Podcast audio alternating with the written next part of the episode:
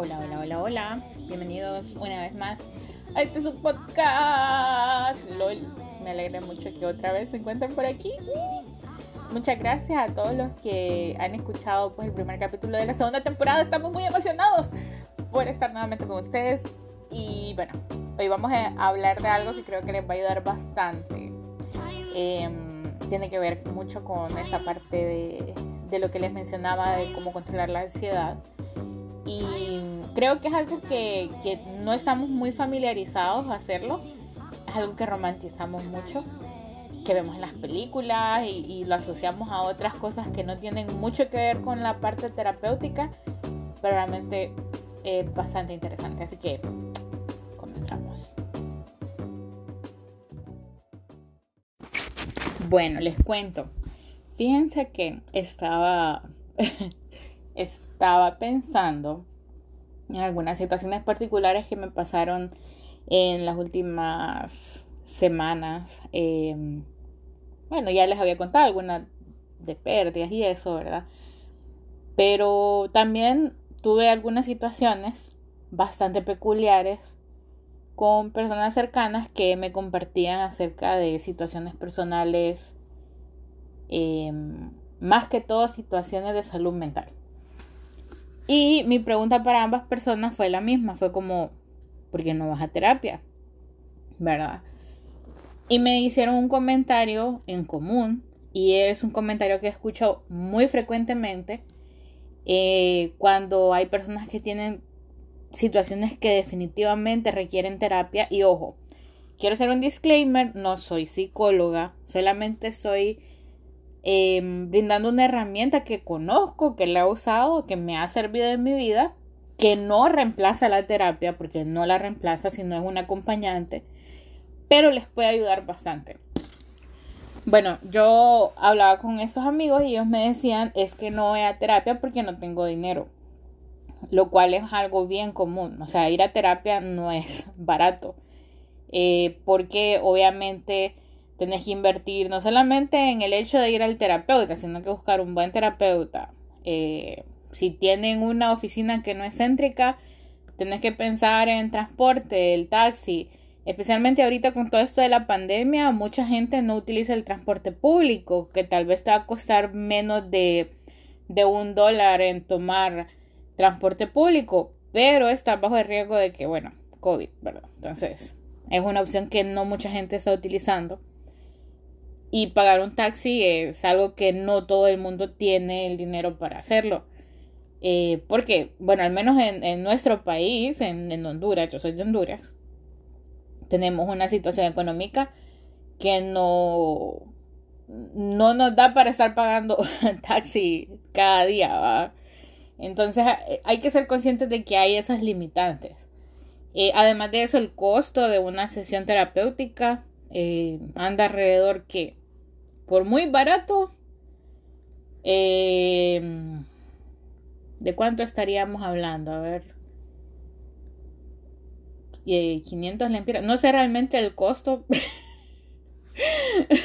La verdad que eh, generalmente como yo tengo seguro médico entonces yo he utilizado si en algún momento pues eh, he ido a terapia lo he utilizado bajo las opciones de mi seguro. Entonces realmente no he pagado directamente, sino que se cubierto por el seguro. Pero anyways, la cuestión es de que está esa parte que no hay mucho acceso, ¿verdad? Y estaba pensando yo en una alternativa, ¿verdad? ¿Qué cosas pueden utilizar una persona que obviamente necesita tener ese acompañamiento terapéutico, pero no tiene ese acceso? Entonces, me estaba acordando de mi experiencia personal, ¿verdad? Mi experiencia particular.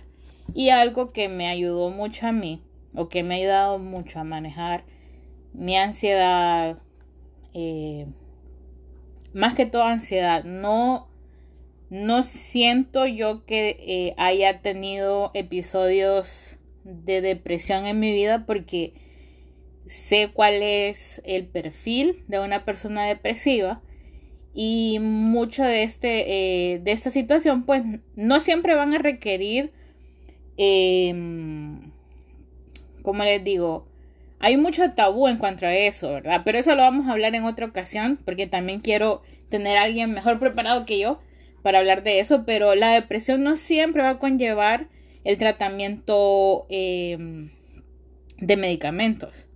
En muchas ocasiones también puede haber únicamente un tratamiento terapéutico, ¿verdad? Ahora, si ya la persona pasa de cierto tiempo, pues sí, ya requiere la asistencia de un psiquiatra, aquí, pero eso vamos a hablarlo después, porque sí quiero ah, tocarlo como un tema, pero volviendo otra vez, perdón de que yo eh, siempre me despido de los temas, pero es para hacer más interesante el asunto. Em, básicamente, eh, una de las opciones es un diario terapéutico, ¿verdad? Ya, ya aterrizando un poco. Cuando yo estaba bien pequeñita, em, en la iglesia a la que yo asisto, ok, eso no tiene nada que ver con religión, sino que quiero que entiendan el contexto de cómo yo empiezo a, hacer esta, esta práctica y realmente lo que yo he visto como me ha ayudado a canalizar mis emociones y cómo me ha ayudado. Bueno, en, eh, en esta había, había una escuela eh, para niños y eh, se hacían ciertas actividades. Entonces, en esa escuela para niños, em, te daban como un librito de actividades y al final eh, de cada actividad te podías ganar algunos como recompensas, recompensas que no eran así nada económicas, sino que cosas más que todo complementarias a, a la parte espiritual. Entonces, pero sí te ayudas muchísimo. Entonces, uno de esos, eh, de, de, esas actividades incluía hacer un diario personal. Pues yo en mi vida había escuchado eso, ¿verdad? Yo, pues, que soy una persona bien competitiva, así que yo iba por la competencia eh, y de poder terminar rápido esas actividades, ¿no? Entonces recuerdo que mi mamá eh, me compró un diario que todavía lo tengo, un diario de una Hello Kitty que tiene cola de sirena, aquí lo tengo y lo estoy viendo en este momento. Y eh, comencé a escribir. Y miren ustedes, me puse a leer ese diario hace poco. Porque dije yo, bueno, voy a ver qué. Ay, no. Miren ustedes, me tanta pena ajena. eh, algo que me gustó y que, y que leía yo en algunos apartados de psicología que estuve leyendo para hablar del tema, es de que no hay, no hay eh, como bueno y malo en cuanto a iniciar un, un, diario, ¿verdad? Pero sí, en lo personal sí es bien chistoso porque yo escribía cosas así como que, querido diario, perdona por no haber escrito en ti en tantos días. Y me da mucha risa porque uh, me sentía muy comprometida. Puedo ver que yo tenía mucho compromiso en poder escribir ese diario. Y bueno, con el tiempo esa práctica eh, se volvió algo bien, ¿cómo les digo? Algo común para mí. O sea, yo cada noche religiosamente, durante gran parte de mi niñez, adolescencia, edad adulta, escribí en en mis diarios. Tengo algunos de ellos, algunos son libretas, em, cuadernos y muchos recaban pues diferentes etapas de mi vida que ahora yo las vuelvo a leer y digo yo, pucha, como eh, mi visión de muchas cosas era bastante limitada en esa época y también como muchas cosas han ido cambiando. Y bueno, eso es parte de un diario terapéutico. Em, como les decía en sí, un diario terapéutico es un acompañante, no es directamente una terapia per se, sino que es un acompañante que te va a ayudar no solo a reflexionar en cuanto a las actividades que realizamos día a día, sino que también sirve como un medio de poder descargar eh, pensamientos, eh, formas de vida, Em, ideas que a veces tenemos. Algo que a mí me pasaba mucho, me pasa aún, eh, y creo que muchas personas tal vez sentirán eh, cierta conexión conmigo en cuanto a eso es que eh, me pasaba que en la noche yo quería descansar y mi mente estaba como a mil por hora, pensando como mil cosas a la vez. Y muchas veces no me podía dormir hasta que yo plasmaba esas ideas en mi diario. Y eran ideas de todo tipo, hasta de cosas más tristes, hasta cosas como que, ¿cómo les digo? Eh, ideas que yo de repente tenía, cosas que, que eh, en ese momento yo me ponía a analizar o pensar y eran como una idea entrando tras otra, ideas intrusivas, pensamientos intrusivos que a veces tenemos, especialmente cuando estamos ante situaciones de estrés o ansiedad. Y mm, mi diario, mis diarios me ayudaban mucho a poder de alguna manera controlar esos pensamientos intrusivos que a veces tenemos cuando eh, estamos en, situaciones de estrés y que definitivamente son detonantes de, un ataque de pánico o un ataque de ansiedad. Em, y realmente eh, me, me, ayudaron mucho. Realmente para mí ha sido de bastante beneficio. Algunas cosas que sí me parecieron interesantes, que se las quisiera compartir, es de que los diarios no necesariamente tienen que ser escritura. Porque, seamos también, seamos bastante honestos, no todo el mundo a veces se nos da el poder escribir o, de repente no somos tan partidarios. Entonces hay otros modos de llevar un diario terapéutico puede ser por fotografía, si a ustedes les gusta el dibujo, puede ser haciendo dibujos, eh, puede ser por medio de audios. O sea, eh, ahora pues la mayoría de teléfonos móviles tienen, eh, ¿cómo se llama esto? Eh, recordings para, para poder grabar o hay aplicaciones que ustedes pueden bajar y empezar a grabarse. Empezar a grabar todos sus pensamientos, todas las ideas que ustedes tienen y a una manera de diario. Em, también hay personas que han utilizado medios sociales como TikTok, por ejemplo, Instagram, para eh, de alguna manera también eh, poder llevar un registro, ¿verdad? De sus ideas, de su diario vivir. Ahora, ¿cuál es tal vez el, el eh, ¿cómo les diría? La desventaja tal vez de utilizar medios sociales es que estamos expuestos, más si no, eh, como les digo, si no utilizamos medios de privacidad, estamos expuestos a que pues otras personas tengan em, acceso a nuestros pensamientos y cada cabeza es un mundo. Hay pensamientos con los cuales mucha gente no va a estar de acuerdo y hay pensamientos que eh, de repente tal vez no pueden estar en armonía con cuestiones sociales o perspectivas sociales que pueden ser delicadas. Entonces eso puede causar cierto conflicto y, más que ser un medio terapéutico, podría ser una razón de estrés. Así que pueden usarlos, es válido, pero lo recomendable es utilizar pues eh, medios que sean un poco más eh, menos intrusivos, o sea que, que no vaya a haber un tercero que vaya a estar accediendo a, pensamientos de ustedes que son su pensamiento muy, muy personal, em, ¿verdad? Su forma de ver la vida y, que por ello pues vayan a, tener un estrés extra. Eh, también, ¿verdad? hay algo bien importante de que eh, podemos o debemos tener una rutina para poder utilizar o, sacarle beneficio a un diario terapéutico. Puede iniciar como ustedes quieran, puede ser querido diario o, bueno, yo lo iniciaba así, el querido diario. y muchas veces esto de los diarios se romantiza bastante, ¿verdad? Eh, lo vemos en las películas de, de em, ¿cómo se llama? De adolescentes y eso, que escriben y y ay, el amor, ¿verdad?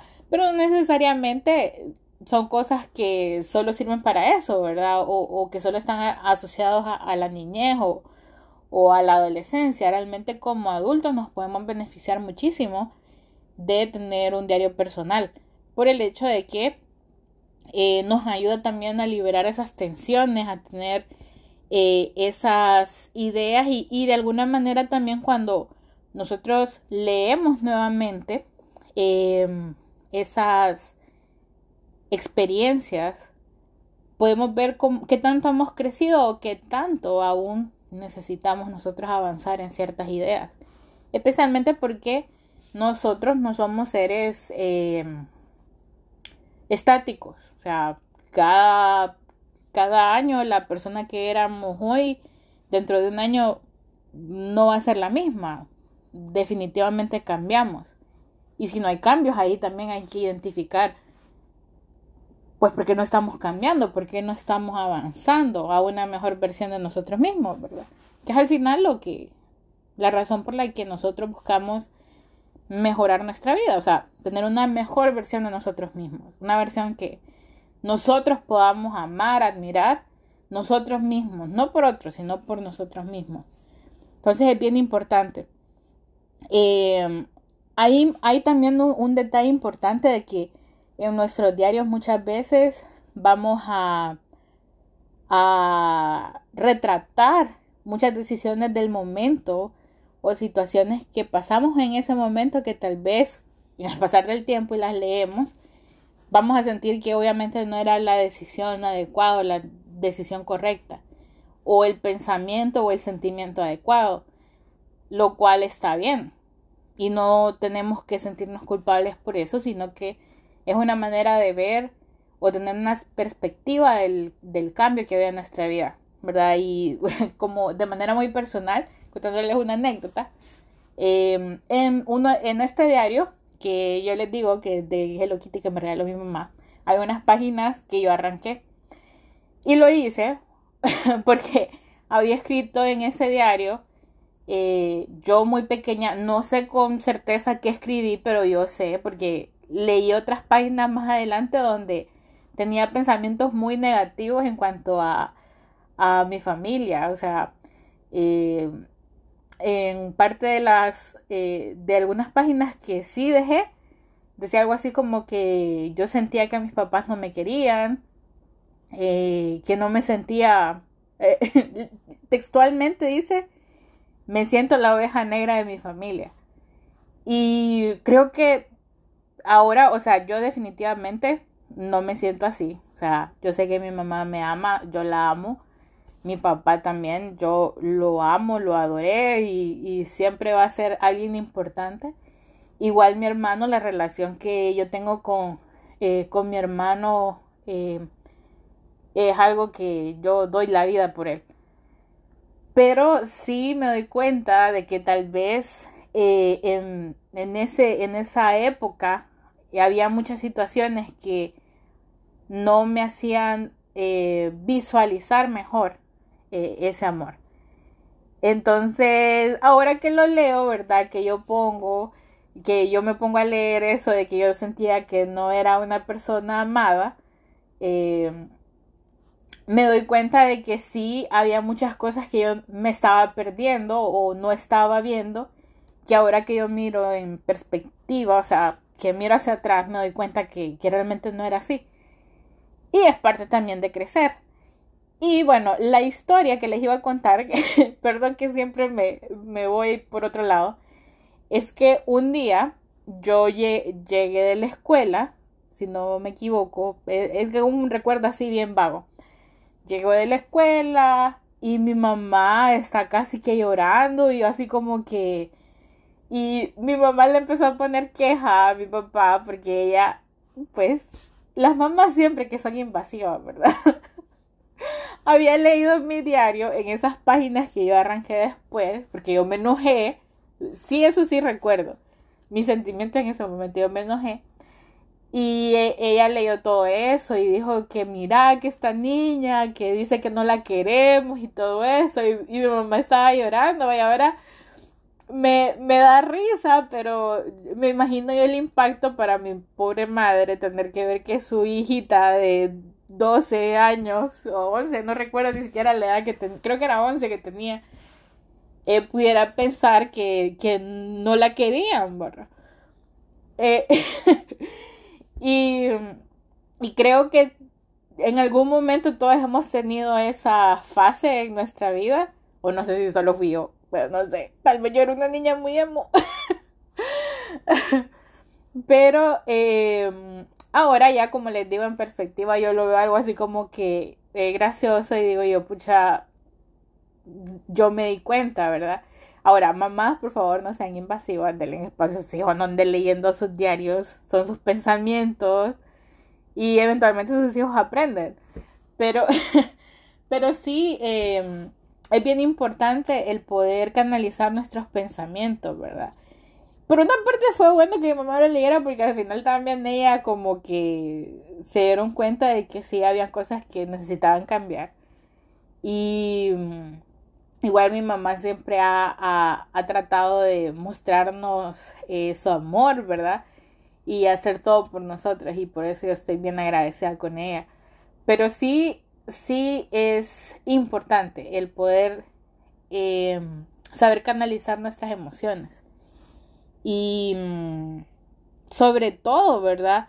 Poder ver que nosotros hemos superado desafíos, eh, superado el amor a nosotros mismos, ¿verdad? O sea, el hecho de amarnos tal cual somos. Y, eso es algo que a mí me ha ayudado, ¿verdad? Creo que es algo barato, o sea, ¿quién no puede en ese tiempo eh, comprar un cuaderno que te va a costar menos de, de un dólar? y empezar a plasmar ahí, ¿verdad? No es necesario que ustedes tengan que escribir un texto enorme o escribir todo su día o todas sus emociones, pero con escribir algo sencillo, una palabra, una lista, eh, en los eh, en la descripción del video del video perdón en la descripción del audio de este podcast eh, voy a dejar un enlace a, un, a una opción que me pareció bastante interesante de una psicóloga que se llama Elena Echeverría, creo que es su nombre, y ella da unos cursos online. Eh, la verdad no sé los cursos, ¿verdad? Pero hay un librito que está en su página de YouTube donde ella em, te lo da gratis. O sea, eso no cuesta. Y ahora si quieres tomar la terapia, pues es una terapia online y ya eso ya no sé cuánto cuesta. La verdad que yo no, no me puse a, a buscar más, solo me llamó la atención lo del librito que es gratuito y te da unos ejercicios que puedes ir haciendo para comenzar esto de la de la terapia eh, online, de, perdón, de la terapia mm, de escritura. Hay un ejercicio que se llama eh, Los tengo que, que habla algo así como que eh, es un ejercicio que te ayuda a hacer listas de cosas que vos consideras que tenés que hacer en tu vida. Y luego, en el ejercicio, te dice que pongas una, un más aquellas cosas que, los tengo que, ¿verdad? Esa lista, que sean positivos para vos. Y una X para aquellos tengo que que te haga una connotación negativa. Y te dice otras cosas en relación a ese ejercicio que me parecieron bastante interesantes. Y si de repente no estás como familiarizado con esto de la escritura terapéutica, te puede servir muchísimo para iniciar. Y que eso sea una fuente de ayuda para eh, de alguna manera poder ir eh, escribiendo un, diario terapéutico. Otra vez, y quiero repetirlo, yo no soy psicóloga, les digo en base a mi experiencia las cosas que, que para mí han sido eh, de ayuda para manejar mi ansiedad. Eh, creo que es importante hablarlo, ¿verdad? No porque nosotros, hay mucha gente que me conoce y escucha el podcast y que últimamente cuando me escriben me han dicho, pues yo no creí que esto o esta manera tenía de pensar o esto esto te ha pasado o esta y esta cosa sentías eh, porque a veces vemos a las personas y realmente no las conocemos no nos tomamos el tiempo de saber sus ideas sueños etcétera etcétera. Y es más triste cuando ni siquiera nos conocemos a nosotros mismos que no conocemos qué nos gusta que no nos gusta que qué son nuestros sueños, qué cosas me hacen sentir a mí em, alguien eh, no es completo, sino que, como les diría la palabra? Em, que me hace sentir una persona plena, esa es la palabra. O sea, ¿qué cosas me hacen sentir pleno en mi vida? Porque a veces podemos estar en el mejor trabajo, en la mejor carrera, con la mejor persona que pudimos escoger para compartir nuestra vida, pero aún así sentir un vacío que no se llena. Y no necesariamente eh, eh, eh, tiene que ver siempre con alguna cuestión psicológica, sino que a veces es el desconocimiento de nosotros mismos, el, el poder saber quiénes somos. Eh, eso crea en parte esa, esa sensación de no tener plenitud.